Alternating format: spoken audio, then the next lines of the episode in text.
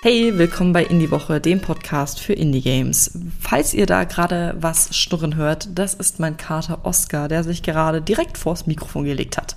Wenn nicht, dann steigen wir gleich einmal in das neue Spiel der Woche ein und zwar in Gibbon Beyond the Trees. Das ist nämlich vor zwei Tagen auf Steam rausgekommen. Davor gab es es auch schon bei Apple Arcade und bei Nintendo Switch findet ihr es auch.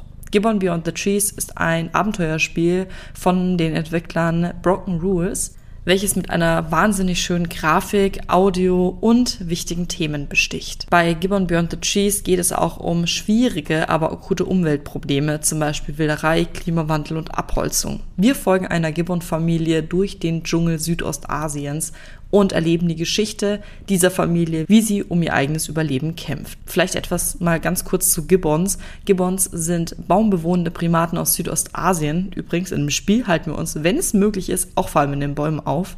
Sie sind die Schwestern quasi der Menschenaffen und werden auch deswegen oft als kleine Menschenaffen bezeichnet. Viele Gibbon-Arten sind heute sehr stark bedroht, denn der tropische Regenwald ist für die Gibbons lebensnotwendig. Verschwindet der Regenwald quasi, dann verschwinden auch die Gibbons. Und genau da setzt das Spiel an. Wir befinden uns in einem wunderschön handgezeichneten 2D-Regenwald, wo ein verirrter Gibbon eine Reise antritt. Und eine Reise, auf die wir ihn begleiten. Und das wichtige Gameplay ist eigentlich, dass man die Bewegungskünste des Gibbons meistert oder beziehungsweise nachmacht, denn ich bin ein wirklich schlechter Gibbon. Ich kann das nicht so gut, aber ich hatte sehr viel Spaß dabei das zu lernen. Und ich fand halt das Spiel insgesamt wirklich sehr bewegend. Ich finde die Themen natürlich sehr wichtig. Ich beschäftige mich privat und in meiner Arbeit ein bisschen mit Tierschutz und deswegen ist das Spiel von Anfang an was für mich gewesen. Man kann in zwei verschiedenen Modi spielen, im Geschichtsmodus ein bisschen langsamer oder im Befreiungsmodus, wo man Tiere aus dem Dschungel eben in die Freiheit begleitet. Man erlebt diese tollen Grafiken mit einer wirklich, wirklich schönen Audio und tollen Tonaufnahmen, die sich in einer ja, schwindenden Welt befinden. Ich gebe dem Spiel fünf von fünf glücklichen Katzen, denn ich finde die Mischung aus Audio, Grafik und